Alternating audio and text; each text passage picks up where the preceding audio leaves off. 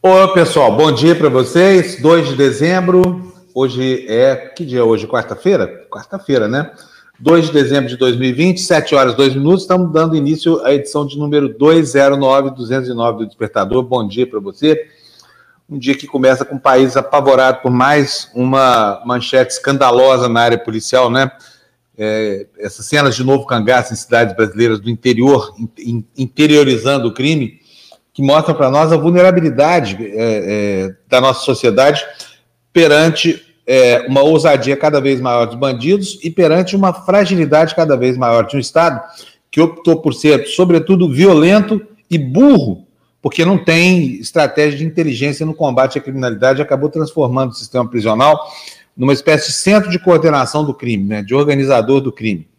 Então, estamos no pior dos mundos, né, mais uma vez cenas de violência aí, de novo cangaço, agora lá no Pará, e a coisa vai descambando. Aí fica aqui a pergunta: cadê né, o, o resultado proveniente do aumento da violência, especialmente da violência policial? Não adianta nada. O que acontece é que os bandidos ficam cada vez mais, mais é, bem armados, com estratagemas cada vez mais organizados, e olha, com uma mão de obra fácil no mercado, viu, gente? Porque eles juntam bandos aí de 30, 40, 50 pessoas para apavorar pequenas cidades que ficam completamente é, desprotegidas, né? Diante de organizações desse tamanho com armamento pesado. Deixa eu dar bom dia aqui para minha galera aqui. Bom dia, Gilmar Coelho. Hoje foi o primeiro dia, é, foi o primeiro a chegar aqui. Tá dando aqui, ó. Bom dia, Florestan, Luciana, Fábio, vocês viciam a gente. Opa! Drogas, estou fora! Admilson Bezerra, Bezerra, Bezerra com S, olha só que legal. Eu tenho um amigo que é parente seu, sabia? Tem esse Bezerra com S aí, nos dando bom dia também. E a lista de detratores do governo, uma boa parte da lista, obrigado aqui no TV Democracia. Preciso confessar para vocês que eu fiquei frustrado de, de, não, de não estar ali naquela lista, e eu tenho certeza absoluta que o Florestan também ficou, hein, Florestan? A gente fazer companhia para o Eduardo Moreira é. e para o Gessé, né? Eu, sabe o que é, Fábio? Eles vão descobrir que nós somos militantes do movimento revolucionário dos detratores, cinco, que são os cinco do, do fura-bolha. Agora, se prepara, porque quando vier a, ditadura do Bolsonaro, eles vão te prender para você dizer quais são suas relações com Eduardo Moreira e com Gessé Souza. Né? Olha, Vocês o Eduardo Moreira, eu acho ele um perigo realmente, tá certo, Alan, porque é um banqueiro comunista, né? Um perigo esse negócio de banqueiro comunista. E, e, e, mais engraçado são assim, os qualificadores da lista do Rubens Valente, né? Sabe assim? Porque afinal de contas, eu gostaria de ter um mini currículo aqui, ele é super elogioso. eu não Você sei, eu tenho. Ah, que, que quando eu fui fazer a matéria sobre. Ah, quando o DOPS abriu os, os arquivos, eu fui lá ver as fichas, né? Eh, e aí tinha a ficha do Fernando Henrique, Fernando Henrique era presidente, a gente ficou vendo as fichas dele, tinha uma, fichas do meu pai, várias, uma coisa longa. Eu achei uma fichinha minha lá com algumas informações, né? Eu falei, aqui, até o, eu era bem jovem, começando carreira, achei máximo tá ali. Falei, tá vendo? Era um perigo uma ditadura militar, né? Eu era um revolucionário, né, Florestan? É. Não, você imagina, o é. Sebastião Salgado, Sebastião Salgado, um, maior, um dos maiores fotógrafos do mundo, né? Ele contou para mim que ele fugiu do Brasil nos, nos 68, 69, ele, ele pega, entra no navio com a namorada dele, falou, a gente tinha 20 anos de idade, ele não tinha terminado a faculdade ainda, ou, ou tinha acabado de terminar a faculdade, e aí diz que eles apavorados, porque tem o medo de ser preso, torturado, mortos e tal, e ele falou assim, e, e, quando o navio saiu lá das 200 milhas, 200 milhas, né, na época, né, uhum. quando ele saiu do, do, do da área brasileira, diz que eles se abraçavam, como se tivessem sido salvos, né? Porque já não estavam mais, né? E aí eu pergunto, né? O que que dois jovens de 20 anos de idade, uh, qual o perigo desses dois jovens estudantes de 22 anos de idade? Né? Qual, qual o perigo que eles representavam para o país? Né? Então, uh, é incrível que nós, nós estejamos no ano de 2020 e, e estamos nos sentindo como se estivesse no início dos anos 60. Muito triste é. tudo isso. Agora, olha, eu vou falar uma coisa, Florestan. Essa história de fazer lista, a ditadura fez tantas listas e tão furadas, com fofocas, com imprecações. É, bobagem. Coisa, só bobajada. Isso só na cabeça de gente doente, entendeu? Que serve como elemento. Agora, isso mobiliza os fanáticos, né? O problema é que está virando folclore isso no Brasil. Toda hora o governo lança uma lista nova aí de jornalistas suspeitos de querer. Aqui a gente assume, sim, o governo Bolsonaro aqui é pau puro. Por quê? Porque é um governo, primeiro, ladrão, igual aos outros. Segundo, desonesto do ponto de vista ideológico. Terceiro, é antidemocrático. Então aqui nem vem que não tem. Eu fiquei muito frustrado, viu, Florestan, de não estar ali naquela lista. Achei que eu merecia estar lá, esqueceram de mim. Alô, então, pessoal da lista. A partir de agora, hein? Tem que bater mais. é. Vamos, vamos bater mais para ver se funciona, né, Floresta? Deixa eu dar bom dia para a Lu aqui. A Lu também não está na lista, não, né, Lu? Bom dia. Não, tô querendo, bom dia, tô querendo entrar nessa lista, gente. Como é que faz? Hum, é bom, né? Cada, cada companhia boa que está ali, ó, Gessé, Eduardo pois Moreira, é. mais 79 pessoas super divertidas. Pois bom, é. gente, vamos começar o dia aqui, vamos? Vamos. Vamos lá, pessoal está querendo notícia, vamos dar notícia para o povo, gostei, notícias para o povo. Da... A gente tinha a hashtag Somos Todos 70%, né? Agora tem uma aqui que a Marta está falando, somos todos detratores, a hashtag. é. Isso aí. O governo Bolsonaro aprende, filho. Olha, ser ovacionado, aplaudido, essa coisa toda é moleza. Agora, vai ser é, vaiado, né? Odiado, essa coisa. Vocês vão ver como é que isso é difícil, tá? Vocês vão ver, está começando agora o inferno de vocês. Logo, logo vocês estão sabendo o que a gente está falando aqui. Fernando, põe na tela para a gente as notícias, por favor, do dia. Olha, gente, hoje, ao contrário do que a gente sempre faz aqui, abrimos a pedido do Florestan, que está indignado com essa situação, com o assunto de natureza policial. Está aí a manchete do, do UOL, depois de Criciúma, Cametá é alvo de ataque de quadrilha de roubo a banco. E realmente é impressionante assim, o, o que está acontecendo. E dois dias seguidos, né, duas madrugadas de uma violência exacerbada. Vou pedir para a Lu ler para a gente aí essa notícia para a gente poder comentar e saber exatamente que relação isso tem com política. Por favor, Lu. Vamos lá. Depois de Criciúma, né? Que você já leu a. É esse que você está falando, né, Fábio? Que tá isso, bem... é exatamente. É, vamos lá, eu vou para baixo. Um dia depois do ataque de bandidos armados à cidade de Criciúma, no sul de Santa Catarina, moradores de Cametá cidade localizada a 235 quilômetros de Belém do Pará, relatam noite de terror com barulho de tiros durante a madrugada desta quarta-feira. A Secretaria de Segurança do Pará confirma o assalto a uma agência bancária. Segundo informações iniciais, o grupo cercou o batalhão da Polícia Militar na cidade. Imagens das redes sociais gravadas por moradores mostram cidadãos assustados com o barulho das rajadas de tiros. Começou a festa de novo, né, meninos? Porque, olha, teve uma época que estava direto e agora começou de novo. É. Olha, só para antes da gente comentar, quero mostrar nas capas dos jornais, porque o assunto foi parar na capa da Folha hoje. Põe para nós aí, por favor, Fernando, o segundo slide, que na verdade deveria ter sido o primeiro. Então, aí as manchetes dos jornais. Do lado direito da página, você vê aí na foto, na primeira dobra da Folha, a foto do caminhão que foi utilizado para bloquear a saída lá do batalhão de polícia militar lá em Criciúma. Acontece que é tanta violência no Brasil que mal saiu a manchete, né? Mal saiu essa capa aí, já tem outra matéria exatamente igual. Não dá nem tempo de, de manter na capa do jornal o dado atualizado. Mas vamos começar aqui pelo lado esquerdo, como a gente faz, Estado de São Paulo. Outro escândalo absurdo no país, o, o espetáculo de manipulação promovido pelos políticos com relação à Covid. Né? Estão, estão fazendo de, de, de idiotas, porque sabe assim, esconderam da gente a situação real dessa Covid? Será que esconderam? Será que de repente assim desabrochou o vírus de novo do nada? Mas tá aí na, nas capas dos jornais. Olha, nova falha da saúde, disponibilidade de 200 milhões de, de, de, de pessoas no Brasil, né, no Estadão. No Globo, governo prevê vacinação de idosos com início em março. Queria entender por que só em março também, sabia? Se no, no, no, no mundo todo já está começando a vacinação, nesse começo de dezembro, né? E na Folha, de novo, a mesma manchete lá em cima, no alto da página. Vacina começará por idoso, a partir de 75, e agente de saúde. Vamos falar sobre violência, Florestan? Vamos lá. É, ontem, não sei se você lembra, eu falei que o país ia entrar numa escalada de violência. Né? Eu fiz esse comentário, falei que uh, a situação era muito grave, né? E aí vale a pena lembrar de algumas questões. Né? A questão do desarmamento que ocorreu no país foi um, esforço imenso uh, do governo para impedir, da, do governo da época, impedir, a, a facilitar o acesso de armas à população. Uh, havia restrições para que as pessoas pudessem comprar armas e munição.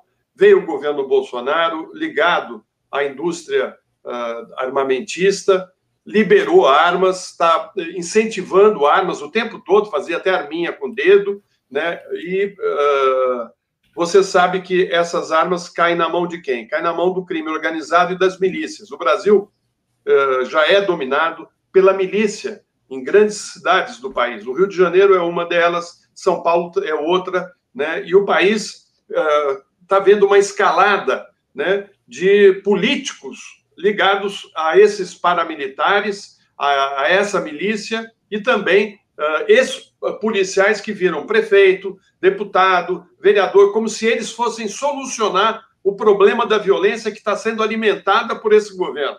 Desde que entrou, ele está alimentando o conflito. Né? É, essa, uh, essas duas ações, você vê que elas estão coordenadas, porque uh, ocorre no dia seguinte, o modo é igualzinho, ou seja, isso, isso não é uh, coisa uh, espontânea, isso tem, tem armação por trás, ou de paramilitares, ou de, de crime organizado. Ocorre é que o Brasil está fazendo o caminho de se transformar numa Colômbia no pior momento da Colômbia. Né? Então, a liberação de armas serve para quê? Para minha avó pegar um revólver e dar tiro em quem? Quem que ela vai, quem que ela vai atirar? Sua avó, vai ter uma arma em casa para balear quem? O que, que virou o Brasil? O que, que é isso aqui? É uma terra de ninguém. É isso que eles querem. Então, uh, veja bem, quem, a quem interessa esse conflito? Né? A nós, cidadãos do país, não.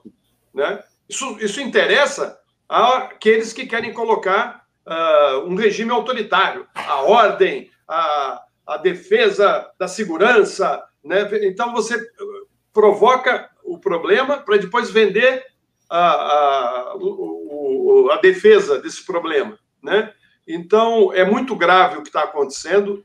Uh, a gente precisa saber que grupo é esse, porque isso aí uh, não é a casa de papel que a gente vê na série de, da Netflix, é uma coisa muito mais séria, né? Uh, e, e, tem, e, tem, e tem coisa aí por trás e essa violência vai aumentar daqui para frente, né? E vai certamente aumentar a popularidade do capitão, que vai falar: não, tá vendo, tem que botar a polícia, tem que bater, tem que matar. Tem... O Brasil vai entrar em guerra, é guerra, né? E nessa guerra quem vai morrer é a gente, que não tem nada a ver com isso. O país não tinha armas, não, era, não, não havia distribuição de armas como ocorre agora. Né? Agora, as milícias, a gente sabe como funciona né? Como ela mata comerciante, como ela mata político adversário, né? A Marielle não foi morta por milicianos. Por que, que ela foi morta por milicianos? Porque ela defendia os interesses uh, e, e, dos de baixo, dos pobres, defendia a inclusão social. Por isso ela foi eliminada, né? Porque uh, o país tem que ficar na mão desse grupo, né? E eu acho que o mercado financeiro cometeu um outro erro e está dando tiro no pé, né? Porque uh, para ter o, o, Paulo Guedes comandando a economia, se aliou a um grupo fascista. Né? E para nós, agora, para a gente se livrar desse cara, vai ser difícil. E o prejuízo que ele está causando, porque nós já somos a 12 economia do planeta, caímos uh, seis posições, né? somos uh, párea no mundo, né? Uh, passamos vergonha no mundo todo. A França agora já está pensando em cortar a compra de soja, né? não está pensando, já está executando um, um projeto para não precisar mais da soja brasileira. Né? Daqui a pouco a China vai fazer o mesmo e isso aqui vai virar uma terra de ninguém. Nós voltamos, Fábio, na época do faroeste, né? na época é. do cangaço, só que piorado, né? porque é, é gente truculenta e a, a, é, essa história de, de que aconteceu ontem da morte daquele, daquele cidadão ali dentro da padaria, né, que eh, parecia invisível, né, que cobriram o corpo dele e continuaram tomando a média com pão com manteiga, e ninguém estava nem olhando para o cara, acho que talvez até passasse por cima dele, né? É o retrato do Brasil desumano e do ódio, do ódio. É disso que se trata.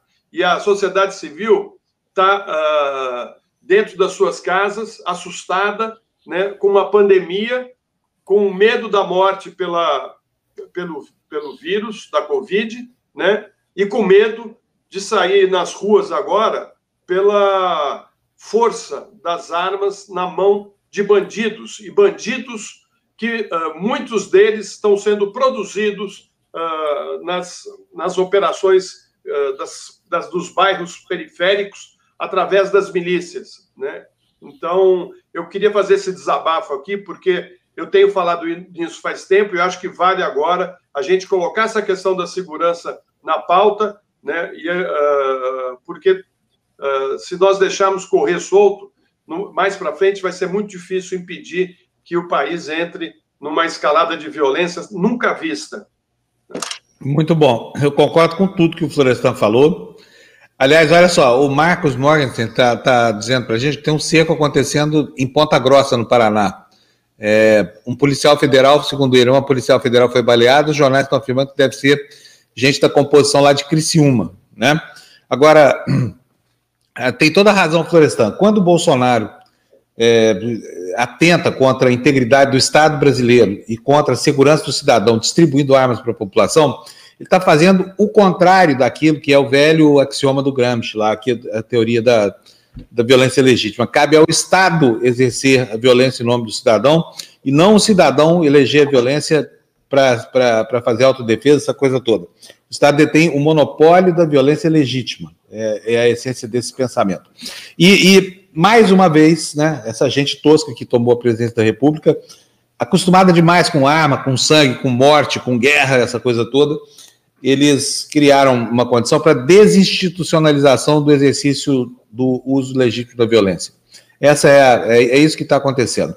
E eu me lembro de algumas estatísticas de algum, de algum tempo atrás da Polícia Militar de São Paulo, não sei se isso é, ainda está atual, mas deve estar sim, que é o seguinte: cada vez que o cidadão enfrenta um, um bandido é, armado e está em condição de reagir, portanto a vítima também tem uma arma, em cada 16 vezes ele perde 15. Ou seja, a arma dele vai ser transferida para o bandido. Ele acaba sendo morto ou sendo imobilizado. Quando sobrevive, tá, dá sorte de sobreviver, é raro também, mas a arma dele vai realimentar o crime. E o que, que acontece quando há eventos de, dessa natureza, assim, chocantes, é, absurdos, gritantes, como esses dois de Criciúma e, e dessa cidade do Pará, lá de Cametá? População, desculpa, a população fica mais insegura, o que reforça a falsa sensação de que é necessário mais armas, né, Florestan? É sempre assim. Quanto mais violência acontece, mais a população fica vulnerável e mais fica sujeita à ação de gente, de políticos dessa laia do Bolsonaro, que vem com esse discurso de que, ah, direito de autodefesa, essa coisa toda. Enquanto essa mentalidade arcaica do Velho Oeste, como bem disse o Florestano, é, predominar, nós estamos no pior dos mundos, porque a violência só faz realimentar a violência. O que, que acontece? O bandido sabe que vai encontrar um cidadão armado para enfrentá-lo, então ele já chega atirando aumenta a violência dos crimes, é só o que faz. Entenderam? Não adianta nada. Além de ser burrice, é ineficaz e nos expõe ao risco disso que nós já estamos vivendo. Secundariamente, empodera-se o crime, que está muito organizado no Brasil, e aí eles acabam criando conexões na política. E aí fica difícil, né, Floresta? Porque quando o, a criminalidade comum integra as veias, passa a irrigar as veias da política, aí nós temos essa situação que o Florestan falou, que é a situação da Colômbia, que eu conheci tão bem no, nos anos 90, era uma tragédia aquilo. Só para vocês terem uma ideia, de 184 deputados da Câmara é, Federal da Colômbia, 100 pelo menos, 100 pelo menos serviam ao crime organizado, serviam ao Pablo Escobar. Né? Olha aonde é que a gente está indo. Tá? Presta atenção. E se você é um dos que acha que, nossa, eu preciso ter uma arma aqui para me sentir seguro, saiba que essa é a arma que vai te matar. Porque a hora que o bandido chegar com elemento surpresa e souber que você está armado, ele fuzila você para tomar a sua arma. Portanto, só na cabeça de gente é, com o cérebro danificado como esse Bolsonaro cabe essa teoria de que quanto mais violência tem que armar mais a população. Tem nada. Tem que tirar a arma da população. Tem que fazer igualzinho foi feito na, na década de 90. Desarmamento. Tem que tirar a arma das pessoas e tirar essas armas do crime, do crime comum. É isso. Quer mais falar alguma coisa, Lu? Não? Bom, vamos tocar então, vamos passar para o próximo assunto. Fernando, põe na tela para a gente, por favor. O nosso. Ah, Ed Luz, obrigado pelo seu 1,99 todo dia. Olha, bacana isso, viu, gente? Aproveitando aqui a pausa, para dizer para vocês que nós dependemos da sua doação, da sua boa vontade aqui com a gente. Se acha importante que a gente exista, faça uma doação para nós, faça assinatura do nosso canal aqui no YouTube ou no Apoia-se. Compre os produtos do Eduardo Moreira, eu vou repetir aqui, edumoreira.com.br barra TV Democracia. Com tudo isso, você nos ajuda a dar sustentabilidade econômica aqui para esse projeto, que daqui a pouquinho está fazendo um ano de muito sacrifício. Vamos voltar aqui os superchats, que eu já vou agradecer tudo de novo. O Valder Nascimento. É, porque a gente ó, gostaram aí da, da conversa e do bate-papo, viu? Porque olha como é, é que bom. tá tudo colorido. Vamos, vamos então. Vamos ressaltar Obrigada, essas gente. coisas aqui. O Valder está dizendo aí, ó, pagando meu jornal Bom Dia, de volta ao home office. O Valder, fica quieto agora, tá? A gente acha bom porque você estava sempre aqui o tempo inteiro com a gente, a gente fica com saudade de você. Então fica por aí o, mesmo, home o office. Valder, o Walder corre o risco também, quando vier a ditadura, de ser chamado para explicar a participação dele nos comentários do Jornal dos Detratores. Olha, somos todos detratores, né? Vou, vou é. colocar essa hashtag hoje em todas as minhas redes sociais, gente. Pelo amor de Deus. Isso aí. Sandra Regina Felgueiras, muito obrigado pelos cinco reais aqui que mandou para gente. Olha aqui, ó, o Adanison Aguiar Louzeiro Júnior, 10 reais, está dizendo que melhor jornal da manhã do Brasil. Fábio, sempre muito ponderado, verdadeiro, seus Muito obrigado, duas vezes para você, tá? Pelos comentários elogiosos e pela doação importantíssima que faz para gente. Cecília Matuque também está dando doisão aí para gente. Cecília está conosco desde os primeiros dias aqui do, do alvorecer da TV Democracia, né? Mirela, Mirela também, Abdul, mandou cinco francos suíços. Mirela, tu é rica pra caramba, hein? O, Fábio, você tá poético, eu gostei isso, do amanhecer da TV Democracia. Ficou bonito isso. Tem que o alvorecer, é verdade. Vamos fazer um pouco de poesia, né? Olha, a Mirela, a Mirela mandou dinheiro suficiente para pagar o salário do Jamil aí. Muito bom. E a, a Irazi, esse M é de quê? De Maria? Manda depois sem essa abreviatura para a gente saber, para poder agradecer você direitinho. Nos mandou cinco reais aí, que é para pagar o nosso salário, meu e da Lu. Porque o Florestan aqui, a gente o nem comenta. Cafezinho, aqui. é o nosso jornal, é o nosso cafezinho, né? Que a gente nosso bem cafezinho. gosta. Exatamente. E a indefectível Rosali Senra nos manda dois reais aqui, dizendo: somos todos detratores. Somos mesmo, vamos detratar, gente. Vamos detratar, que o detratado precisa, ó, porrada na cabeça dele aí. Afinal de contas, quem planta vento corre tempestade, não é isso, Floresta? É isso mesmo. Bom, cadê a notícia, Fernando? Que nem só de detração vive a imprensa brasileira alternativa. Vou ser um subversivo. Tá aí, ele tá querendo entrar. Sabe o que é esse cara? Não, fixa o olho na manchete. Fixa o olho na manchete. Vou ser um subversivo. Vou ser um subversivo dentro do próprio partido. Quem foi que falou isso? Bruno Covas. subversivo. Bruno Covas, subversivo? Não, mas também não é muito difícil ser subversivo do PSDB, né? Partido que parece assim, uma reunião das senhoras de Santana aqui, de tão reaça que ficou depois da saída dos seus quadros originais, essa coisa toda. Mas a, a manchete diz o seguinte: põe aí mais para poder ler. Bruno Covas diz que vai encher a paciência para o PSDB se reencontrar e atuar por uma aliança das siglas é, de centro em 2022. Olha aí, ó. Uns caminhando para a esquerda, Bruno Covas, outros indo para a direita, Ciro Gomes. Está ficando bonito o colorido eleitoral aqui do Brasil. Vamos lá, quem sabe o povo todo se encontra no meio do caminho. Fala, Floresta.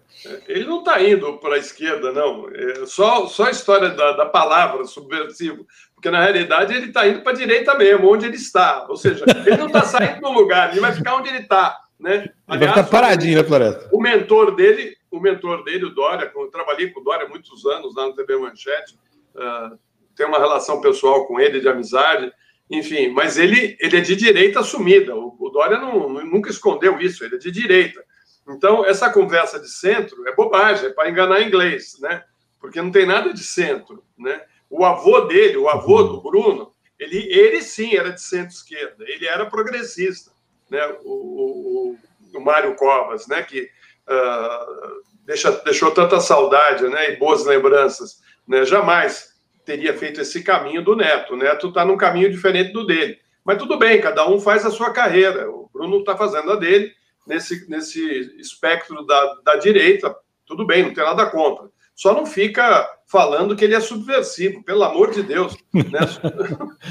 subversivo de direita. Eu é. quero subverter a ordem conservadora. Como é que você subverte o que conserta? O que conserva? Olha aqui, ó, mais dinheiro para gente. Heloísa Viana, muito obrigado. 2 dólares 99, 3 dólares. Heloísa acordando de manhã cedaço. Aliás, é noite ainda lá onde ela mora, lá na Califórnia. Heloísa, muito obrigado, viu? A gente fica emocionado com a sua presença aqui entre nós tão cedo assim. A Mônica também está dizendo, bom dia, detratonautas. Olha que palavra legal, detratonautas. Detratonautas, muito bom. Steve Almeida disse que vai pôr a citação da lista no látis dele. Eu estou muito frustrado de não estar nessa lista. Esqueceram de mim, viu? Eu detrato tanto o Bolsonaro que justo eu esqueceram de mim, Floresta. Olha só. Maracajá. A gente se esforça tanto e o esforço não é reconhecido. Os, os arapongas do Bolsonaro não me reconhecem como um detrator, o que é uma pena. Vamos detratar mais, então. Olha, Maracajá manda cinco reais aqui, dizendo solidariedade a todos os detratores. Meu saudoso avô Roberto foi um subversivo naquele certo regime amado pelo capetão. Yes! Bom, galera, notícia na tela aí para nós, por favor. Ô, Fernando.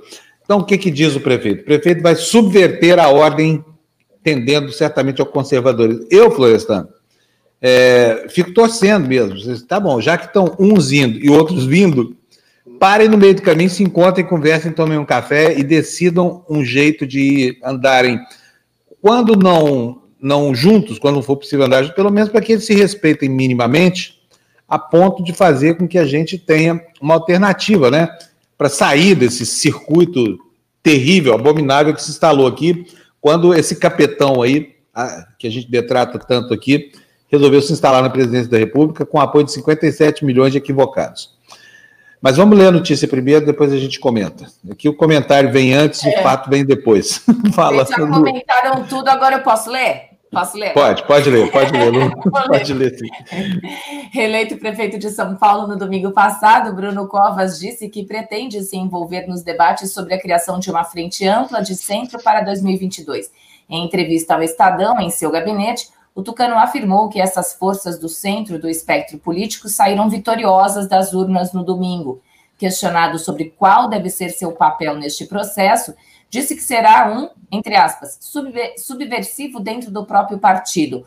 Uma frase que atribuiu ao avô, o ex-governador Mário Covas. Abre aspas novamente, vou encher a paciência para que o PSDB possa se reencontrar. Hoje as pessoas não veem clareza em relação ao programa do partido. Esse vai ser meu papel como militante partidário, afirmou Bruno. O prefeito não disse quem seria o nome ideal para representar este grupo numa futura eleição presidencial, embora seu correligionário correligionário, o governador João Dória, já tenha se apresentado para a disputa. Abre aspas novamente. Defendo a união de vários partidos de centro. A busca do nome vem em seguida. Fecha aspas. Antes de comentarmos o comentário, está aqui agradecendo ao Vicente, sempre generoso com a gente, comparecendo aí com 50 reais, o nosso mecenas, Vicente da Construtora V2. Está aqui, ó, vou ajudar a bancar o Florestan que deve ter peso de ouro, pelo menos merece. Bate. Olha, esses 50 manos aí, Vicente, dá para pagar o salário do Florestan por anos, viu? Muitos anos mesmo, né, Floresta? Opa! E, até, Fábio, ó, oi.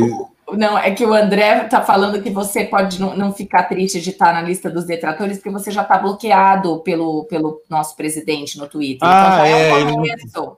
Já não estão é um recebendo as minhas tuitadas, é isso. Eu detrato o, o, Bolsonaro com muito afinco.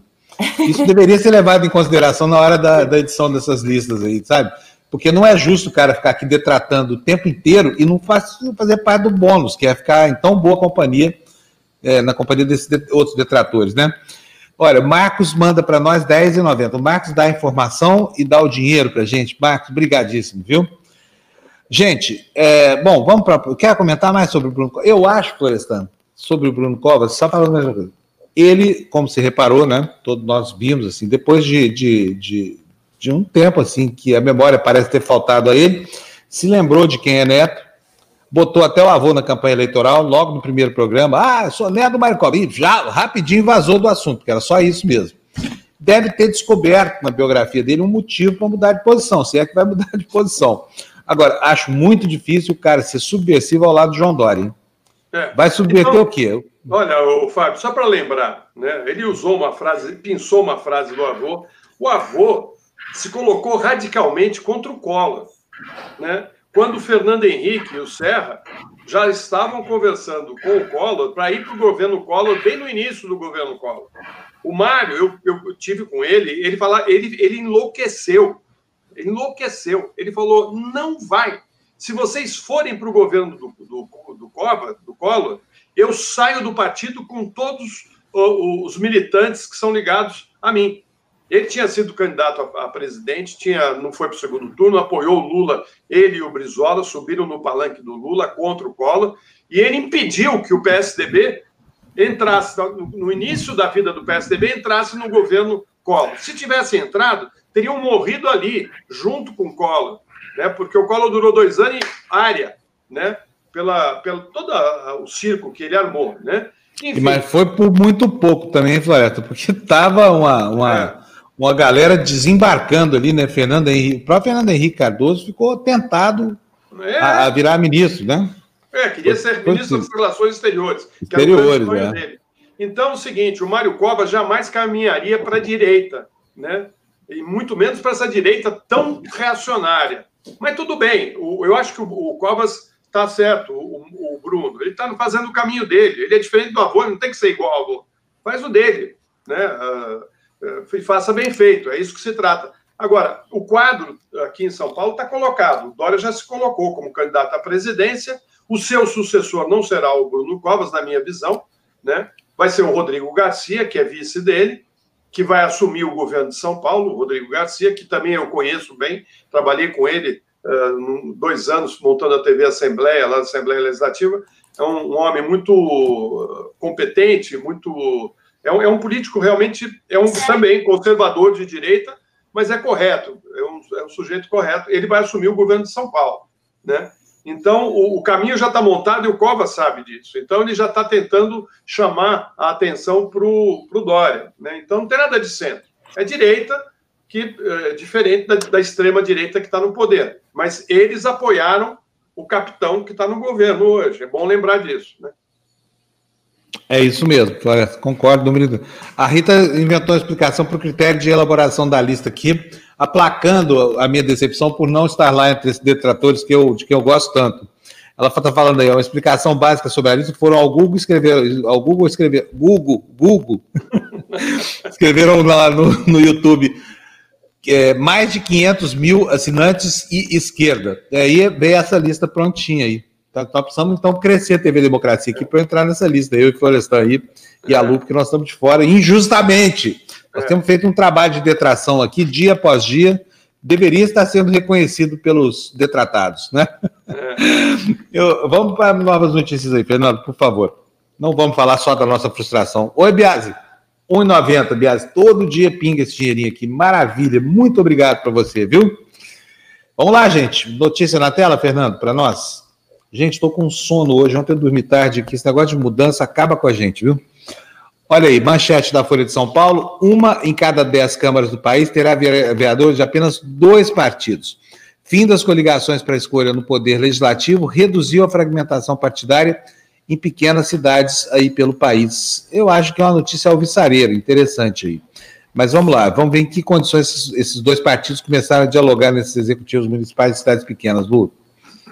As eleições municipais definiram um cenário de bipartidarismo replicado em um, uma de cada dez câmaras do país. De acordo com o levantamento da Folha, 550 municípios brasileiros terão só dois partidos com representação no legislativo a partir do próximo ano. O cenário é resultado do fim das coligações nas eleições proporcionais. A medida aprovada na reforma eleitoral de 2017 teve como principal consequência a redução no número de partidos representados por vereadores nas pequenas cidades. Os dados do Tribunal Superior Eleitoral compilados pelo professor e pesquisador Fernando Meirelles, da Universidade Federal de Minas Gerais, apontam diminuição substancial da fragmentação partidária nas cidades com até 20 mil eleitores. Muito que bem. Floresta, quer, quer, quer comentar? Não, vamos em frente, vamos em frente, que tem mais então, vamos... Antônio Eduardo Santos nos manda cinco reais, está dizendo aqui aos mais queridos detratores, também sou, não estou na. Estamos, Antônio, meu caro Antônio Eduardo, estamos tristes por termos sido injustamente esquecidos nessa relação. Sirene Oliveira manda dois reais para a gente, agradecendo aqui, dando bom dia para todo mundo, todos e todas. Ah, quem mais? Olha, a Débora, que fazia tempo que não aparecia por aqui. Débora, a gente estava sentindo sua falta, mulher, cadê tu? Apareceu hoje, olha, perguntando quem manda no PSDB, quem é que bate o martelo. Eu sei. E vamos ver se o Florestan concorda comigo. O João Dória Júnior, é a essência do PSDB. É isso aí. O grande subversivo João Dória. o homem que subverte especialmente a expectativa de quem acha que ele pode dar uma demandada para esquerda. Não, mas quando esse povo quer dizer que, é, é que vai é subverter... Sabe por que ele é um subversivo? Porque ele ah. ocupa, ele ocupa terras, ele invade terras. Né? Ele é especialista. Ele é, especi... é, não era o Boulos, era ele. Aquela casa dele é. lá em Campos do Jordão. É verdade, é verdade. Ele não tomou da, da prefeitura parte do terreno. Era... Era o, o, Não é a casa, é o shopping center que ele tem lá no é centro é de Campos do Jordão. Vai lá, pegou um pedacinho lá. Conheço bem aquele shopping center, aquele shopping center do, do, do João Dória lá. Agora, olha, eu vou falar, toda vez que um tucano quer ser subversivo, ele lembra do pai ou do avô. Que esses realmente eram subversivos. O pai do Dória, inclusive, sabe? Então o cara fala, hoje eu sou um comunista, eu sou você comunista hoje. Vou falar para todo mundo que eu sou filho de quem eu sou. Vamos ver como é que isso é uma, é uma realidade subversiva. Deixa eu ler aqui mais a Telman Almeida, o Tel, Taelman Almeida, 10 reais aqui para nós. Muito obrigado. Desculpa aqui não saber como é que produz o seu nome, mas é bem bonito o seu nome. Estive na primeira lista do Rodrigo Constantino com mais de 700 nomes e não sei quanto custou. Nessa lista agora, que custou 2 milhões e 700 mil, mil reais, não fui lembrado. Quero de volta meus direitos de detrator. Nós também, nós também, nós queremos também. Como é que pode a gente detratar tanto, com tanta assiduidade, com tanta frequência e esquecerem da gente? Compartilhamos com você, Thelma, da sua indignação. Vamos lá, notícia na tela, por favor, Vamos, Fernando. A Jéssica já chegou. Ah, Jéssica! A professora estava é... aqui no cantinho, esquecemos dela hoje, professora. Bom dia. Querida, beijo. Bom Ainda dia, bem que ela apareceu aqui, assim, do nada. Bom dia para vocês, ótima quarta-feira. Gente, falando aí do nosso governo, não sei se vocês estão sabendo, mas ontem o governo é, ele colocou um projeto aí para transformar o ginásio do Ibirapuera. Quem conhece aqui São Paulo, o ginásio do Ibirapuera é um centro esportivo maravilhoso quem nunca foi num jogo de vôlei, num jogo de basquete ou na pista de atletismo, né, do ginásio do Ibirapuera? O ginásio do Ibirapuera tem 91 mil metros quadrados e o governo aí está querendo é, aprovar um projeto para transformar o ginásio do Ibirapuera num shopping e num prédio de alto padrão ali. Então, vamos Sério? Esperar, né, Eu não vi essa notícia futuro concessionário para ver o que, que vai acontecer com o nosso ginásio do Ibirapuera. Será que vão transformar o ginásio num shopping? E o esporte no Brasil, né, gente? Uhum. Vai por água abaixo. Que é Mas, o que a gente professora... fala toda terça-feira, né, no Na Esportiva, ouvindo tantas, tantos representantes de várias modalidades brasileiras, e assim, infelizmente, o país não, não, não incentiva o esporte. Nada. Olha, eu vou falar uma coisa. E acho que o Dória gosta mesmo de um shopping center, né? Acho que a casa dele lá em Campos ele quer trazer aqui para o nosso ginásio do Ibirapuera. E São Paulo, que é tão carente de ginásios esportivos, pessoal quer tanto né, ter um lugar para aproveitar, para ter o esporte. Já não tem incentivo do esporte, não vai ter um local agora também. É esperar para ver o futuro aí do nosso ginásio do então, Ibirapuera. eu acho, viu, Jéssica, que se uh, fosse feita uma, uma maneira de comprometer esse dinheiro com a construção de vários centros esportivos na periferia de São Paulo, ou seja, esse dinheiro só pode ser utilizado para a construção de espaços uh, para a prática de esportes nas periferias, na, nas regiões periféricas da cidade. Né? Uh, daria para construir uh, uma infinidade de centros esportivos uh, no, na cidade de São Paulo e mesmo no estado de São Paulo, em várias cidades, talvez do estado de São Paulo, né? Uh, seria interessante, mas eles não vão fazer isso. A ideia deles não é essa. Esse dinheiro vai ter um outro caminho, né? E isso é tudo muito triste. Eu lembro aqui também que tem muito hospital aqui em São Paulo fechado, né? Que eu moro, eu moro do lado de um, que é o antigo Hospital Pan-Americano aqui na, no Alto de Pinheiros, que está há 10 anos fechado e, e virou uh, um estacionamento de carro quebrado uh, do governo do estado de São Paulo. Né? Por que, que não vender nesse hospital, por exemplo, por um. Uh, porque, veja bem, são bairros de gente que tem dinheiro. Então, eu vou colocar uma questão para vocês aí. O Ibirapuera é um bairro de gente rica, que tem, que tem uh, piscina em casa, que tem todos os aparelhos para fazer esporte e que tem o Parque do Ibirapuera na frente. Né? Uh, e o Paquembu, que é um outro centro esportivo, também está no meio de um bairro nobre da cidade de São Paulo. A nossa periferia não tem nada, nada, é só asfalto e prédio, né? e ali você não tem lazer. Né? Quem começou a fazer um projeto nesse sentido foi a Marta Suplicy com a criação dos céus, quando ela foi uh, prefeita da cidade de São Paulo. Né? Mas uh, se você anda nas periferias do, do, do, do, país, né, você vai, vai se dar com essa, essa realidade. O jovem pobre não tem local para fazer esporte. E ali você tem é, muitos talentos, não só no esporte, como na área da música, da cultura, e que está é, ilhado porque não tem acesso aos meios para se formar. Olha, eu não tinha prestado atenção a essa informação, agradeço a Jéssica por estar trazendo o assunto, é um absurdo sobre todos os aspectos dessa história toda. O, o governo Dória tem obsessão por abrir áreas de garimpo urbano, sabe, para especulação imobiliária, essa que é a questão. Foi a mesma coisa numa campanha absolutamente insidiosa contra o Campo de Marte. Né? São Paulo tem uma carência gigantesca de, de, de, de, campos de pouso para aviões e precisa redistribuir melhor o seu tráfego aéreo. Isso é só um trabalho de cartografia. Além disso, aquela área verde preservada no Campo de Marte, por exemplo, faz falta para impermeabilização da cidade. É uma área na várzea do Rio Tietê, mas eles queriam cone de aproximação, que é aquela área que fica é, até duas milhas da cabeceira, onde você hoje você não pode é, construir prédios, só casas baixas, porque para mitigar o risco de acidente de avião. Não conseguiu, né, sofreu uma, uma, uma oposição aí dos oficiais da aeronáutica, do pessoal da FAB, e aí agora passa a atacar isso. Aqui estou vendo a notícia agora. A ideia, sabe qual que é, Floresta? É mais ou menos como você falou. Só que é o seguinte: é, é precisa construir uma arena, concessionário lá, vai poder construir uma arena no lugar do, do, do ginásio do Ibirapuera. Só que não é lá a arena, entendeu? É em outro lugar. Ou seja, no, a, o equipamento urbano que faz tanta falta a São Paulo, que é tão raro, seria destruído para nada. Para quê? Para os amiguinhos do Dória montarem um shopping center ali, encher a burra de dinheiro e o paulistano ser privado desse espaço tão nobre no coração da cidade. E quantas pessoas vão ganhar dinheiro com essa privatização? Quanto dinheiro vai correr por fora? A gente não sabe. A gente sabe que rola muito dinheiro, não é pouco. Oh, mas é, é uma coisa impressionante. Esses caras têm uma, uma sede por tirar naco, sabe? Dar uma mordida nas áreas públicas de São Paulo, pelo amor de Deus.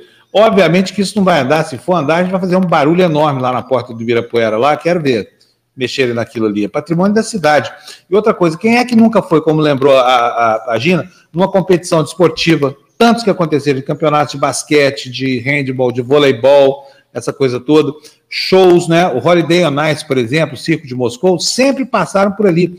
Na infância da gente, eu vinha lá de Uberlândia, Minas Gerais, para ver o Circo de Moscou ali no, no, no ginásio do Ibirapuera.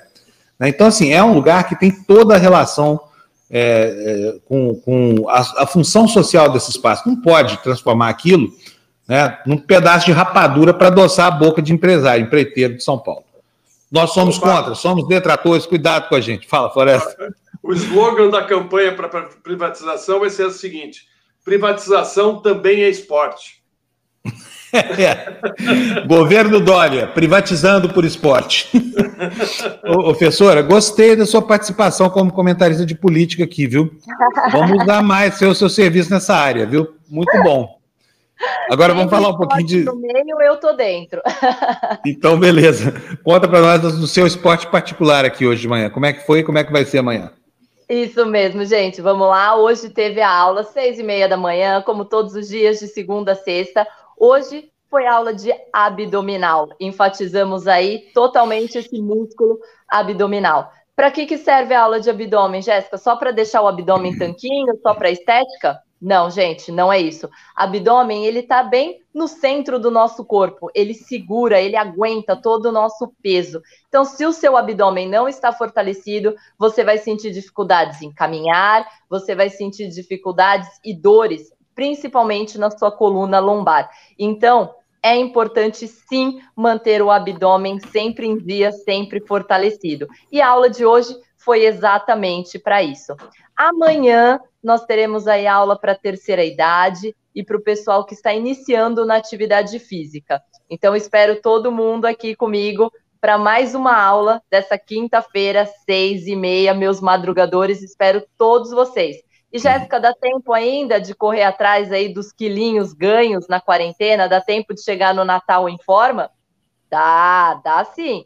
Dá tempo ainda. Faltam mais de 20 dias e com 20 dias dá para começar a cuidar da saúde e dá sim, por que não, para perder uns quilinhos aí. Então, espero todo mundo amanhã às seis e meia aqui comigo. Muito bom, professora. Um beijo para você. Obrigado. Bom dia, então, tá?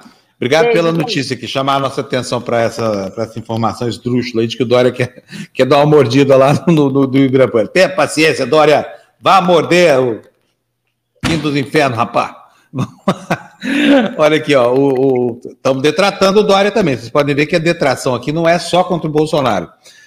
Admilson Bezerra nos manda cinco reais aí, Admilson que eu falei, Bezerra com S, né? Cinco reais, uma ajudinha para continuar detratando. Muito obrigado. Isto é, abastecidos dessa sua ajuda, vamos continuar seguindo com a detração aqui. Ai, essa história é muito engraçada. Antigamente era, era subversivo. fulano é um subversivo, ele é terrível, ele é um comunista não deixe seus filhos brincarem com o filho dele no parquinho. Porque comunismo é a doença que pega mais do que Covid, meu filho. Bom, aí o Moacir Moreira está mandando cincão para nós para dizer que também é detrator. Bem-vindo ao clube aqui, viu, Moacir? E agora vamos dar um, como é que chama, ginkgo biloba, para ver se o pessoal da lista dos detratores não se esquece de colocar a gente lá, porque nós estamos muito frustrados, eu e Florestan e a Lu aqui, muito frustrados mesmo de não sermos considerados detratores o suficiente para constar dessa lista do Bolsonaro aí. É, vamos lá? Fernando, notícia para gente na tela, por favor. Aliança anti-Bolsonaro precisa. Aí o contrário, ó, Floresta, que eu falei. O Covas querendo ensaiar um, uma, uma aproximação com a esquerda e o Ciro aproximando de quem? Vamos ver na manchete da Folha. Aliança anti-Bolsonaro precisa afastar centro da direita, afirma Ciro. Ex-presidenciável do PDT diz não acreditar que esse processo seja construído em torno de Lula e João Dória. Lu? O ex-governador do Ceará e ex-ministro Ciro Gomes afirmou nesta terça-feira que o Brasil precisa de uma aliança de centro-esquerda e centro-direita para fazer frente ao presidente Jair Bolsonaro nas eleições de 2022. Abre aspas. Mais do que viável, acho necessária essa aliança. Foi o que disse durante participação na UOL Entrevista. A declaração foi dada ao colunista da, da UOL, Leonardo Sakamoto, que o questionou sobre uma declaração do presidente da Câmara, Rodrigo Maia. Na segunda-feira, também em participação no UOL, entre, também, entrevista, entrevista, Maia citou Ciro e outros no, no mês. Nossa, tá. Não, nomes, nomes, nomes. Nossa, eu... no nome. Quer que eu leia? Eu leio para você aqui. Não dá para ver o tracinho, eu tô... enfim, não nomes, é. o governador de São Paulo, João Dório, e o apresentador Luciano Huck, para formar uma frente de centro nas próximas eleições. Para Ciro, a esquerda precisa formar uma aliança com a política de centro, que tradicionalmente se alia à direita no país, para chegar com mais chances de vitórias em 2022. Floresta, quer comentar? Não, é só que ele está falando que a, a esquerda é ele, né? É. E ensaiar no movimento. Agora, eu acho que o sentido do movimento está correto. Precisa juntar mesmo centro, a direita democrática com a esquerda democrática, fazer aí um, um angu de caroço aí para ver o que, que sai, porque senão nós vamos ter Bolsonaro de novo, gente.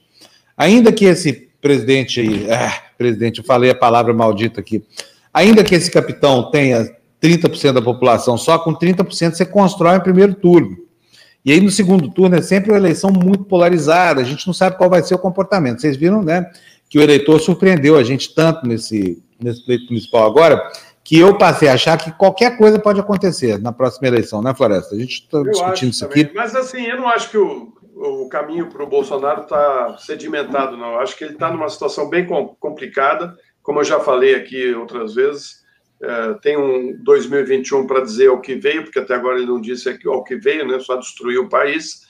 É, tem problemas sérios, a volta da inflação é uma delas, é, um projeto de desenvolvimento mínimo, né? E uma crise que vai ter que ser enfrentada. Eu não, eu não acho que o Bolsonaro consiga chegar com vigor na eleição de 22, mas vamos, vamos aguardar. Eu acho que esse pessoal da centro-direita conseguiu vencer essas eleições, eh, e mais para frente a gente vai comentar isso, talvez quando falar da, da questão da Covid, porque eu fiquei indignado ontem ao assistir os, os telejornais da noite e ter a informação que foi sonegada aos eleitores, à, à população brasileira durante um mês inteiro. Né? Isso é muito grave, isso chama-se estelionato eleitoral. Exatamente, gravíssimo. Nós já vamos tratar disso aqui. Então, Fernando, põe a notícia na tela para a gente, por favor. Vamos. Olha, aí começamos a tratar das questões afetas à, à pandemia e à desorganização, à desordem caótica que existe no governo com relação a essa área. A manchete diz: nova falha do Ministério da Saúde expõe dados de mais de 200 milhões. É, no intertítulo, erro em sistema federal do registro de casos de Covid permitiu acesso durante seis meses a informações pessoais de todos os brasileiros cadastrados no SUS e clientes de planos de saúde. Autoridades como Jair Bolsonaro também tiveram a privacidade violada. Tadinho do Bolsonaro, meu Deus do céu. Estava lá o nominho dele lá. Se a gente soubesse disso, não teria sido aquele sofrimento todo para saber se ele teve Covid, se não teve, se o teste existia, se não existia. Não, não Floresta, era só acessar o Ministério da é. Saúde. É, e a gente não é. sabia disso, ó. É verdade. Agora, Vamos tocar em frente, porque eu acho que a questão que está na frente aí da Covid é mais importante, porque Isso. a gente vai comentar sobre ela. Vamos lá. Então, Fernando, próxima notícia para a gente na tela, por favor. Alô, Fernando. Aí, muito bom. Em construção. Ainda não chegamos na parte do noticiário que Florestan quer, mas vamos chegar lá devagarzinho. Olha, após derrotas, Bolsonaro intensifica conversas sobre futura filiação, diz a matéria do Globo. Vocês vão se lembrar aqui que exatamente um ano atrás nascia essa conversa daquele partido Aliança pelo Brasil, que nunca vingou, por quê? Porque falta a essa gente que contorna ou que está no entorno do capitão experiência política. Eles não sabem como é que faz um partido. Não é só botar um monte de cápsula de, de, de bala, de tudo quanto é calibre num quadro e falar surgiu o Aliança. Não é assim. Dá um trabalho do cão. Agora, como é que o aerotrem consegue, Levi Fidex, se o Bolsonaro, com o poder que tem, não passa nem perto, hein? Hein, Florestan? Me explica isso. Pois é. Difícil explicar, né? É. Mas, enfim, Vamos ver se a Lu consegue. Ele vai ter que achar um, um partido para chamar de seu, né? Porque ele não tem nada. Ele só tem os filhos. Ele podia fazer é. um, um, partido só com os filhos, os parentes. É. E o pessoal PFB, da, né? É, e o pessoal que contribuiu com a rachadinha, né? São os, os rachadores. É, Vamos fazer a lista. P... PFP. O que, que, você acha desse nome? PFP. PFP. É, PF de Fábio P. Fábio. É. Partido da família. Partido dos filhos. Os filhos do presidente. Do presidente, é. Pensou que fosse outra coisa, né, Florestal? Estou vendo na cara do Florestal a maldade escorrendo pelo cavanhaque dele, assim, ó. PFP. Partido dos filhos do pre... filho da é do, não é da não, tá? Filhos do presidente. Vamos lá. Lu, lê pra gente, por favor. Depois de uma eleição em que partidos de centro foram vitoriosos e com escassas vitórias de candidatos para quem declarou apoio, o presidente Jair Bolsonaro vem intensificando conversas com líderes partidários a fim de encontrar uma legenda para se lançar à reeleição. Bolsonaro tem sido aconselhado a dialogar com partidos já estruturados e com recursos, inclusive do Centrão, para escolher a nova casa.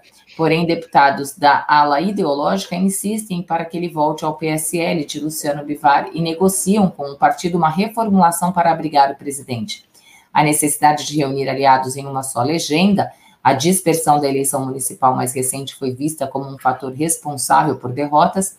Também apressou o passo das discussões, com a lentidão na criação do Aliança, é, com a lentidão pelo Brasil, aliados do governo listam como opções o PSL. Ela está meio cortada, né, ainda, mas não sei é. se está. É isso aí. Na verdade, na verdade, é, não precisa nem terminar de ler, a notícia já está dada. É o seguinte: Bolsonaro não teve competência para criar o seu próprio partido, né, Florestan? Na, diante da, da, impossibilidade, vocês lembram da arrogância que foi? O partido vai estar pronto para disputar as eleições municipais. Cadê o partido? Não existe partido nenhum. E olha, tem um parente meu que estava tentando ajudar o Bolsonaro a criar esse, esse partido Aliança. A gente já revogou o vínculo de parentesco, inclusive, com esse parente, porque não é possível alguém criando um partido que parece mais uma organização de gente que, que quer fazer apologia do extermínio, que é, que é o que era esse partido aí. Então não deu certo. Agora fica a pergunta aí, Floresta: como é que vai ser o convívio de Bolsonaro com Joyce Hasselman, Major Olímpio, etc, etc, etc, do PSL, que é o que vai sobrar para essa galera, hein? Ele até agora não conseguiu. É engraçado, porque você vê um presidente da República que não manda nada da máquina partidária e que, ainda que faça acenos ao Bivar, por exemplo, que é uma pessoa que não tem até na cidade um Major Olímpio, assim, é, o presidente da República não consegue nada. Ninguém quer convidar ele para a festa do partido. É isso, sabe? É exatamente isso. Você vai fazer uma festa. Não, é, para ficar mais perfeito ainda a metáfora. O presidente da República falou: nós não queremos ir na festa de ninguém, nós queremos fazer a nossa própria coxinha, a nossa empadinha, nós vamos distribuir o Guaraná aqui. Aí dá errado. E ele já tinha deixado de ir para a festa para a qual tinha sido convidado antes, entendeu? Agora não consegue entrar. Está lá parado pela, pela hostess na, na, porta da festa, né, Flávio? Fábio, a história mostra, né, no Brasil, que presidente e líder que se acha maior que os partidos sempre acaba mal, né? Vamos lembrar do Jânio Quadros, que também não tinha partido, né? Ele, fica, é, ele era ele, eu, ele era o Salvador, não precisa de partido. Eu sou eu e eu mudo, mas para se eleger tem que ter um partido. E ele ficava mudando de partido, acabou uh, indo para o DN, né? E que era um partido de, de direita, de extrema direita, né? Que derrubou, que levou o Vargas a se matar no Palácio do Catete, né? Foi justamente a UDN, junto com com toda a estrutura midiática né, da época, que são as mesmas empresas, os mesmos donos, não mudou nada, é tudo igual. Né? Foi igual em 54, quando Getúlio se mata, em 64 e no golpe de 2016 e na eleição do Bolsonaro. É tudo é a mesma, a mesma turma, mas não se dá bem. O Collor foi outro, que também não, não queria partido nenhum. Ele era o Salvador. O Salvador não precisa de partido. Né? Ele lembra muito aquele personagem lá da, daquela novela lá da, da, da Globo antiga, né? De, do, do, do, aquela cidadezinha do interior da, do Nordeste, né? Do Bem Amado. Do Bem é. Amado, né? E agora o Bolsonaro está repetindo a mesma história. Ele, ele não tem partido porque uh, ele, é, ele se acha maior que os partidos. Agora vai virar refém de um deles para poder sobreviver. Né? Diziam na época que o, o Jânio Quadros era a UDN de porre, né? o DN de exatamente. É, o que vão dizer agora, se o, o Bolsonaro for para um partido desses uh, tradicionais da direita, do Centrão, né? Eu acho que ele vai para um partido desses. Ou volta para o PP, né? Que ele era do PP, lá do Maluf, ou ele vai pegar um desses aí. E, enfim, daí vai ser uh, o PL da metralhadora, sei lá, do, é, para o Bolsonaro, o partido onde ele está é irrelevante, até porque ele tem birra de política, ele usa partido só para obter legenda e se eleger, e agora entendeu, finalmente, tardiamente, né, que precisa dos votos dos partidos para aprovar qualquer coisa desse governo horroroso que ele faz aí. Então foi muito tardia aí, mas a percepção dele do que é um partido é uma percepção muito primária, né, muito, muito elementar, né, Florestan? Daí ficou a vontade e a impossibilidade de, de é, de, vê, de né? repente dá. Um renunciou e o outro caiu. Então, é. ele está ele, ele, ele tá mal. Exatamente. Ô, ô, ô, gente, vamos para a próxima notícia? Vamos? Hoje o jornal, estou gostando do ritmo do jornal hoje, bastante informação aqui, sabia? O jornal está mais clean, assim, vocês não estão achando? Não falar, ah, mas cadê os correspondentes? Daqui a pouquinho eles vêm, mas nós vamos diminuir um pouquinho o espaço dos correspondentes aqui, porque a gente precisa de mais informação do Brasil. E eu sei a gente está atento aqui às necessidades de vocês e vendo é, que vocês estão reclamando. Não, mas estão dando pouca notícia, falando demais. Hoje o jornal tá, tá bom. Esse é o ritmo que eu quero imprimir aqui. Se você concorda comigo, escreve aqui para a gente na área de comentários. Se você discorda, também escreve, porque a gente precisa da sua orientação, porque afinal de contas você é o destinatário de todo esse trabalho que a gente tem aqui, né? Vamos para mais uma notícia, Fernando, por favor. Olha, após. É, como é que é mesmo isso aí? Está tá na frente aqui da, da, da, da, do reloginho. Após no Nordeste acirram disputa na esquerda, vitórias do PDT e PSB em quatro capitais e alianças com adversários do PT expõem briga por terreno para a candidatura de Ciro Gomes em 2022. Correligionários do ex-presidente Lula se articulam para manter estados. Como será isso, hein, Luciana? O saldo de quatro vitórias de PDT e PSB em capitais do Nordeste acirrou a disputa com o PT pelo protagonismo na esquerda em 2022. Com os resultados, petistas e pedetistas devem ficar em palanques opostos na maioria dos estados nordestinos, comprometendo a chance de unidade na única região em que chapas de esquerda tiveram vitórias em 2018. Lideranças do PT criticam alianças pedetistas com DEM e PSDB em estados como Bahia e Rio Grande, Rio Grande do Norte onde há oposição a governadores petistas. Já as cúpulas de PDT e PSB veem o crescimento em prefeituras na região e a conversa com siglas fora da esquerda como formas de viabilizar uma candidatura de Ciro Gomes à presidência, fugindo do que avaliam como vontade de hegemonia do ex-presidente Lula. Caiu, caiu um lenço aí, né, Fábio? É, da minha gata aqui, sabe? Ela fugiu, ficou dois dias fora, voltou, agora tá num amor aqui comigo, vocês não estão imaginando. Acho que ela não gostou. Viu? É, exatamente. É. Ela é detratora da ração, ela não pode ver a ração aqui no pires dela, que ela destrói a ração, ela detrata e põe no detrato intestinal. É, bom, sobre esse, essa notícia, algum comentário, Floresta? Não, vamos em frente. Isso aí interessa vamos só tocar, a direita, essa discussão. A direita está louca para fragmentar a esquerda. Você já reparou, né? O que, que o é, povo está mas... fazendo? Está alimentando a cisânia. Ô, Floresta, mas a esquerda também está. Vou te falar uma ah, coisa, hein? Ah, Se continuar ah. assim, esse comportamento está facilitando as coisas para o capitão é. aí, né? Enfim, vamos lá. Gente, Eu vamos lá. é vamos... capitão, não, hein? Não é para o capitão, não. É não, não é, não é. Essa centro-direita que vai abocanhar. É, é verdade. Vamos para a próxima, então, Fernando, por favor, põe na tela para gente. Olha aí, ó. partidos reforçam oposição à reeleição. Esse assunto é importantíssimo. Eu vou dizer a minha visão aqui moralista, né, dessa história toda, mas eu vou pedir para a Lu ler para a gente, só vou ler o intertítulo aqui para vocês. Legendas de centro e da esquerda enviaram carta ao Supremo se posicionando contra um novo mandato para Rodrigo Maia na Câmara e Davi Alcolumbre no Senado. Supremo começa a decidir sobre o tema na sexta-feira, numa, numa sessão virtual lá do, do. que foi convocada pelo ministro Gilmar Mendes, inclusive, tá? O assunto está na pauta, vai estar a partir de sexta-feira. Mas tem um segredinho nisso aí que eu acho que vai mudar o eixo da discussão. Vamos ver, deixa a Lu ler para a gente. Lu, cuidado aí, você lê para a gente só até o, o segundo parágrafo da, é. da segunda coluna, tá? Já, já vi aqui que está apertadinho. Vamos lá. Partidos de centro e de esquerda assinaram ontem uma carta ao Supremo Tribunal Federal se posicionando contra a reeleição dos presidentes da Câmara dos Deputados e do Senado dentro da mesma legislatura, ou seja, contra a possibilidade de os atuais presidentes Rodrigo Maia e Davi Alcolumbre, respectivamente, buscarem novo mandato no ano que vem.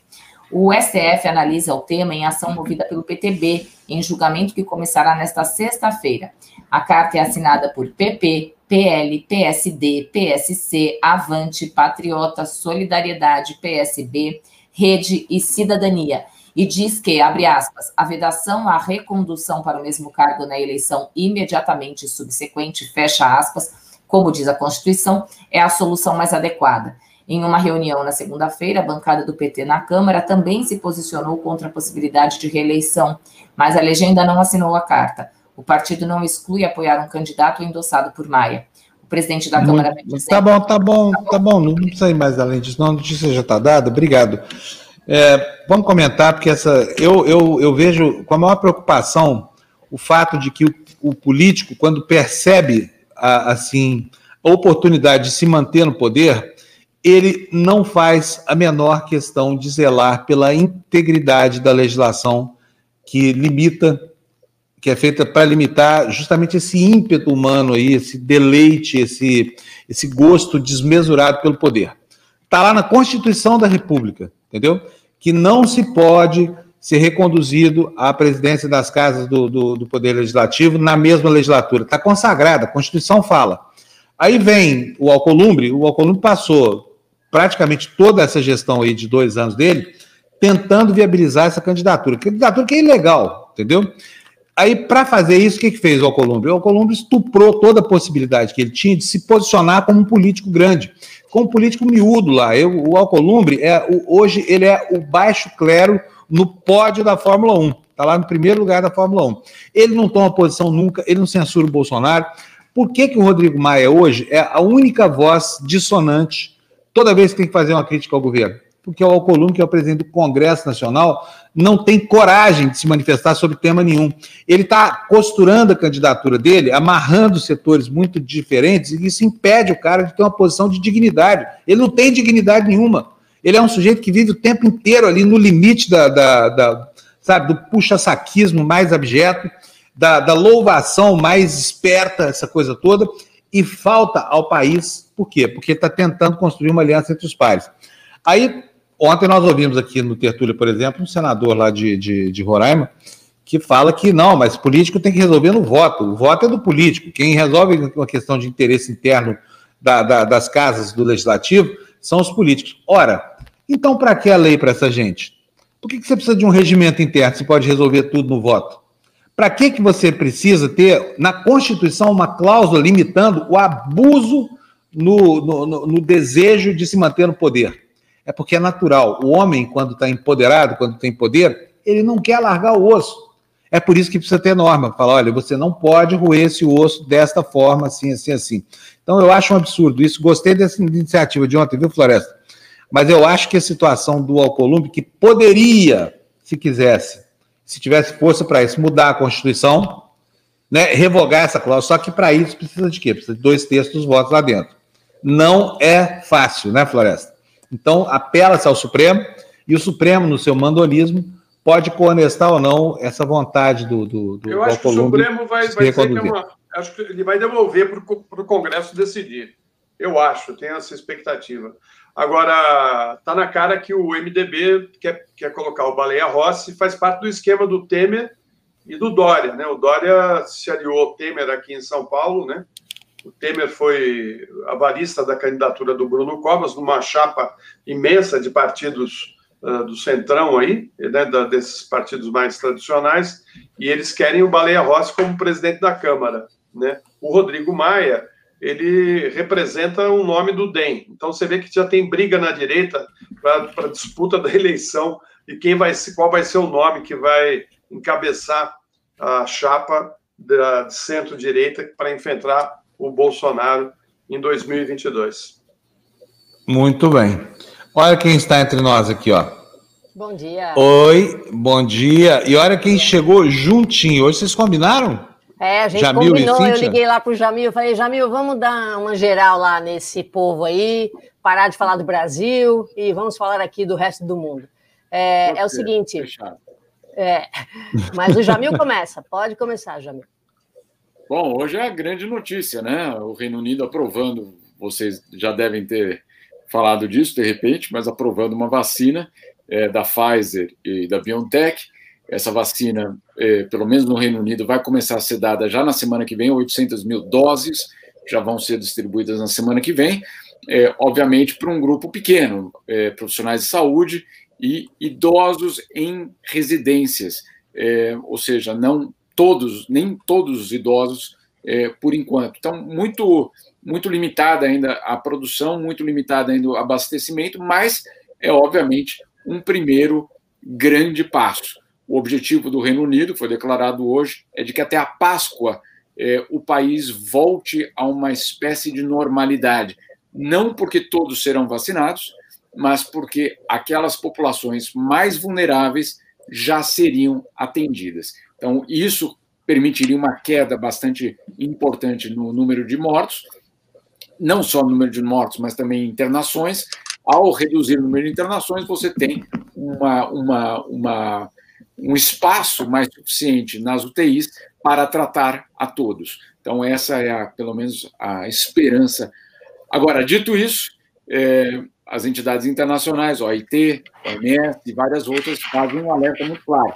A vacina não recupera empregos, a vacina não recupera salários, a vacina não recupera, é, por si só, a desigualdade que vai aumentar no mundo. Então, para isso, é, é, muita, é, basicamente, muito, muita operação ainda de resgate terá de acontecer. Ouvimos aí outro dia o presidente Bolsonaro dizendo que a ajuda emergencial não pode durar para sempre. Não pode, de fato. Agora, o que dizem as entidades internacionais é de que se esse corte for precipitado da ajuda emergencial, é, se preparem, porque vai ser um ano de 2021 turbulento. Então, esse é o cenário internacional. Eu gostaria só de falar mais uma coisa que eu acho é, bastante importante. A Pfizer, obviamente, é a grande multinacional que está levando tudo isso, mas ela só pôde fazer vacina em colaboração com uma empresa da Alemanha, BioNTech. Falando assim, parece uma empresa alemã, né, Cíntia? Mas aí é a história, é, eu acho até bonita dessa, de, de tudo isso, é de que é uma, uma, uma empresa é, pequena, criada por um casal de imigrantes turcos, filhos de imigrantes turcos, os dois casados, um marido e uma mulher, é, os dois filhos de imigrantes turcos, cientistas, que já nasceram na Alemanha, mas sabemos muito bem que uma vez é, é, você vindo de uma origem turca de uma família na Alemanha, é, essa situação dificilmente muda por várias gerações, e esse, e esse casal de filhos de turcos na Alemanha é basicamente o que está garantindo, olha que ironia, a primeira vacina no Ocidente. Eu fico só imaginando. Isso, Jamil, só para a gente ter uma ideia do que, que significa algo turco fazendo bem para a saúde alemão, é mais ou menos algo chinês fazendo bem para a saúde do Trump, né? É, e dos fanáticos dos Estados Unidos. Boa comparação. Uma boa é. comparação. Porque tem, obviamente, nos anos 60, 70, a Alemanha precisou de mão de obra, então eles eram, eh, os pais desses imigrantes eram, entre aspas, bem-vindos, mas para trabalhar de operário e não pedir nacionalidade. Né? Uma coisa é você vir trabalhar, outra coisa é você ter os mesmos direitos. Esse foi um debate muito longo, é, continua sendo muito longo. Hoje você vê a extrema-direita alemã ganhando força, justamente usando a, a questão migratória como no, um dos argumentos. Mas aí eu fico pensando, Fábio, e agora? Como é que faz a, a extrema-direita alemã para ir tomar vacina fabricada por filhos de imigrantes turcos? É curioso, né? Vai ser muito curiosa essa história é um, é um tapa que a história dá na, na, na, nesse, nesse, nesse ódio que é disseminado, que é espetacular, sinceramente, é uma história muito bonita, é, e que eu fico imaginando, né? A, você imagina tomar... o pessoal fazendo fila, ó, tô indo tomar vacina dos filhos daqueles caras que eu não queria que tivesse entrado no meu país. Ou eles vão falar assim, ó, me dá só a parte da Pfizer, eu não quero a vacina completa. é. Mas é aí, engraçado aí, porque... Aí que você pega a Pfizer, é uma multinacional não só em termos financeiros, em termos de empregos também. Obviamente, você tem gente do mundo inteiro trabalhando, sim, é uma empresa americana, etc, etc.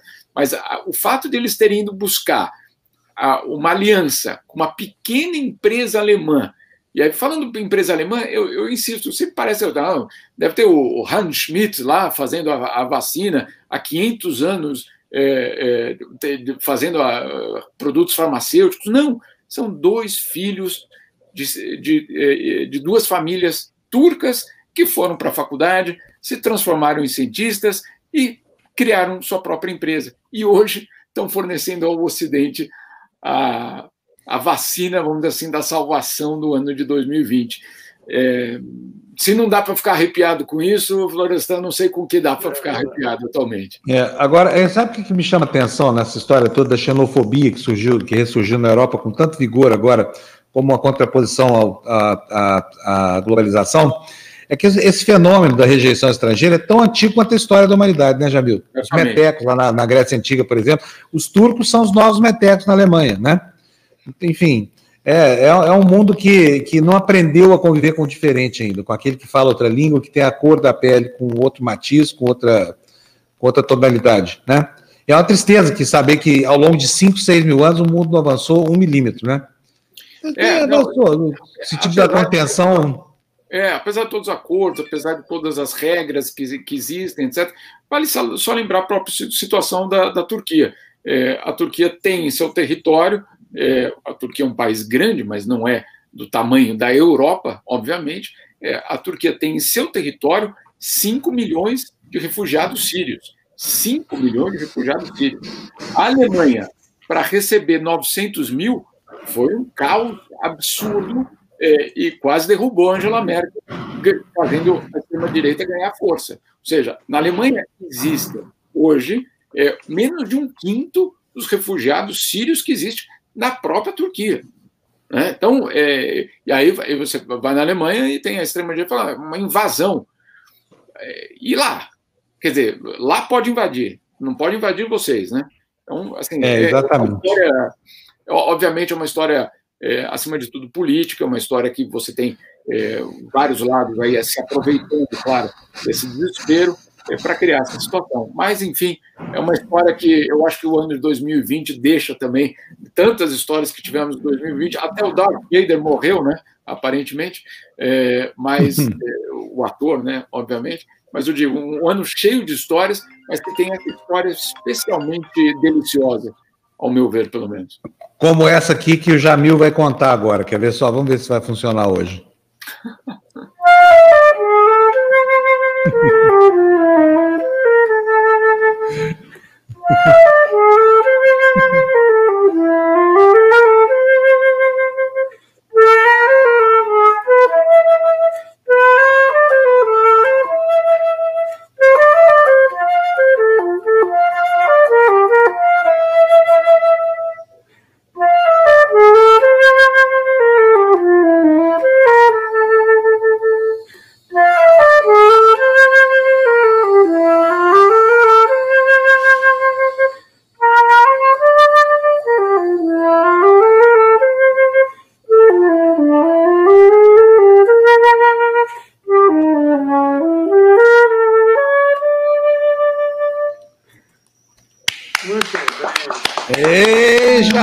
mas é bonito, hein?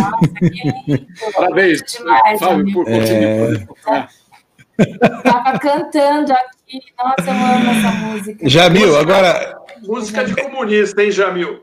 Como é que é? É. Detrator. É. Música é detrator. detrator. Ah, é. O compositor dessa música é detrator também, hein?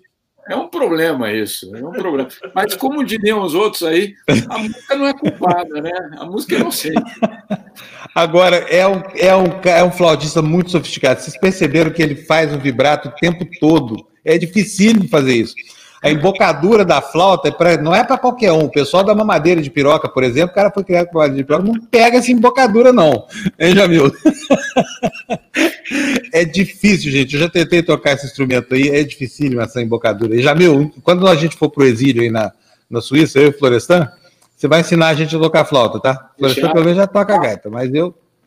Faço. Tem uma, uma turma aqui em casa que também está tá encaminhada. Mas cada um com um instrumento para não ter problema e, cada, e poder fazer formar bandinha, entendeu? Então, Muito Exato, é, essa, essa, isso é fundamental, porque daí você toca em casa, né? Família de músicos faz em casa, vai para casa dos é, amigos, toca, isso, é, isso, é, lindo demais. Isso é lindo exatamente. demais. É isso aí, muito bonito, adorei, Jamil. Eu estava querendo botar, você vê que foram três dias aqui de tentativas em vão, mas finalmente deu certo, funcionou. Agora já aprendi, vou toda vez que você aparecer tocando alguma coisa aqui, eu vou botar você no ar, tá bom, Jamil? Ah, mas, por favor, não faça aquele negócio lá do pessoal, ah, toca de novo, toca de novo. Daí o cara vai perguntar, pô, mas por que, que vocês querem que eu toque de novo? Ah, até se aprender, né? Então.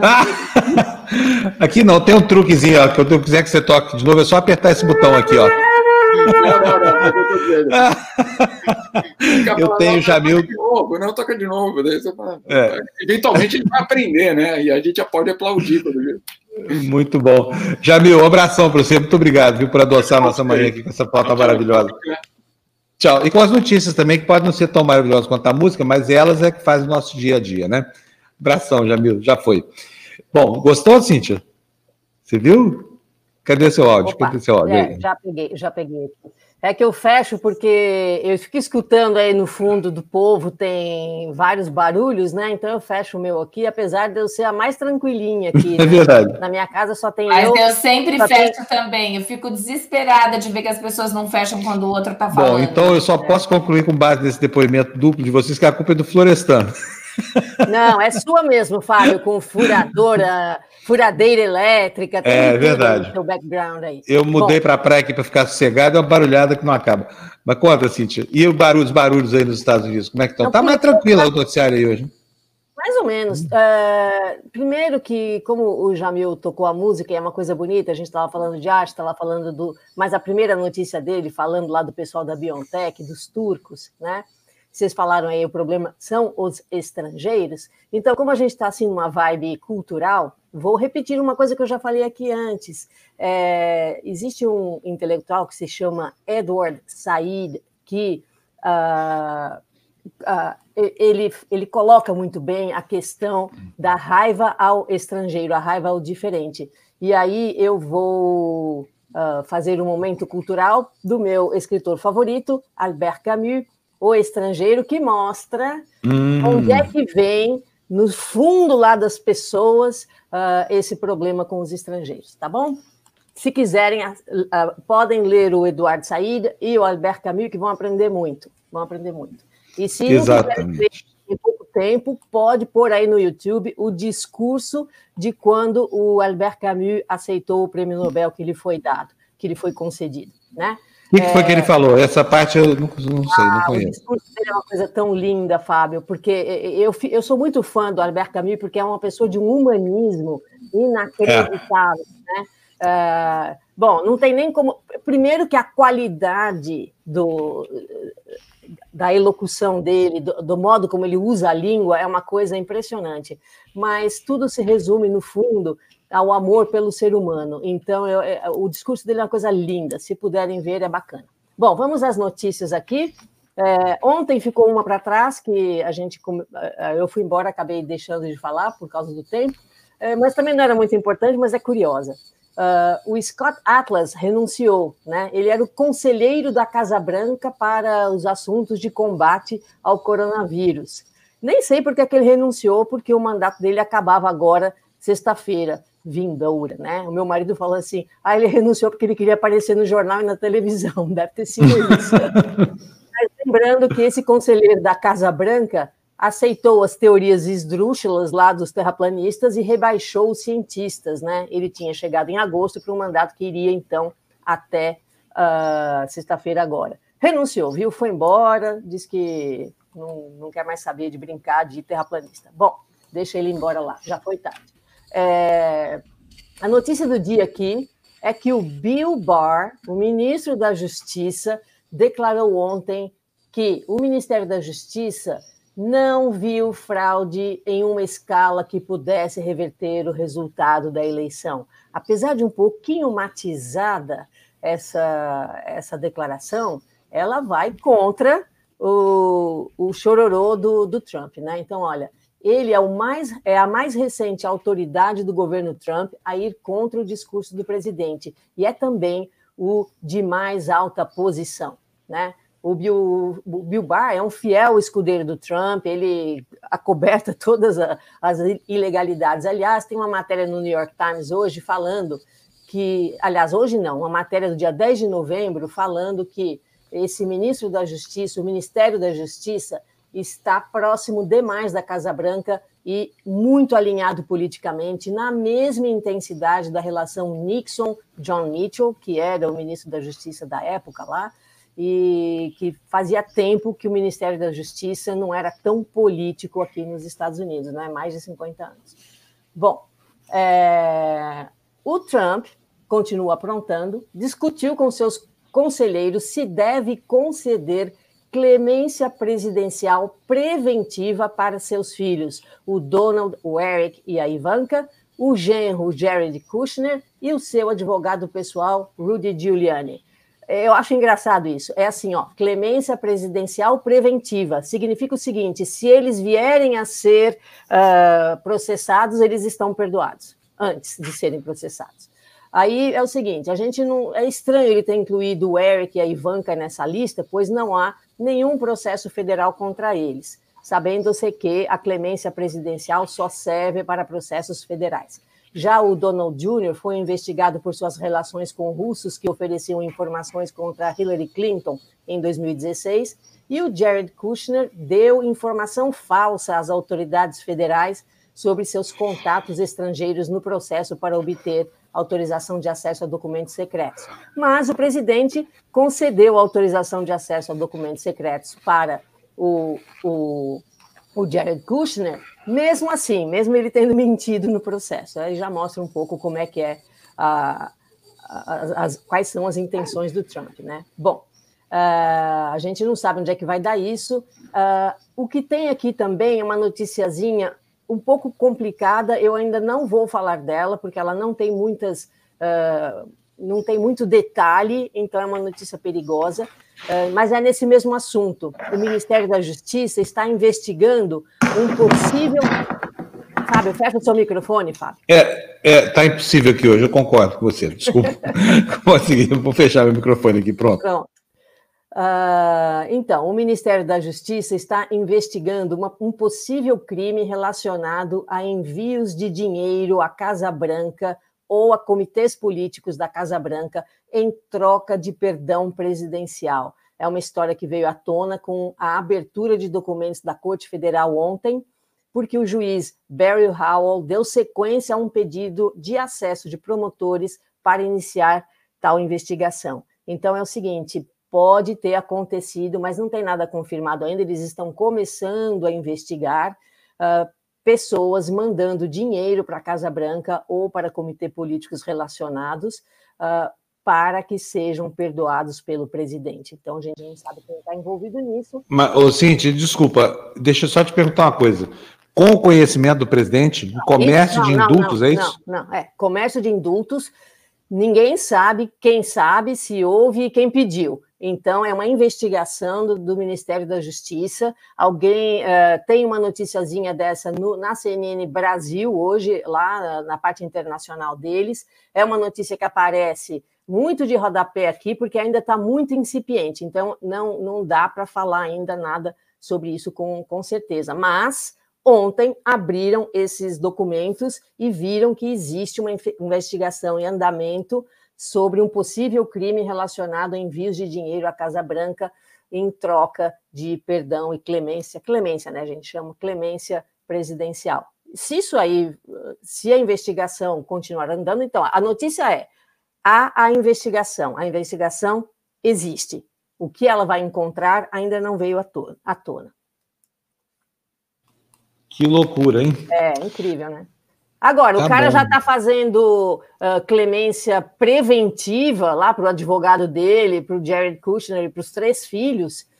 Estranho isso. Ele quer, aliás, é aqui se fala muito numa, uh, numa, numa clemência presidencial preventiva para ele mesmo, que ele vai fazer isso para ele mesmo. Auto perdão, é um auto perdão. Né? Mas só serve para processos federais, não serve para os processos lá de Nova York que ele vai ter que responder quando sair da presidência, tá bom?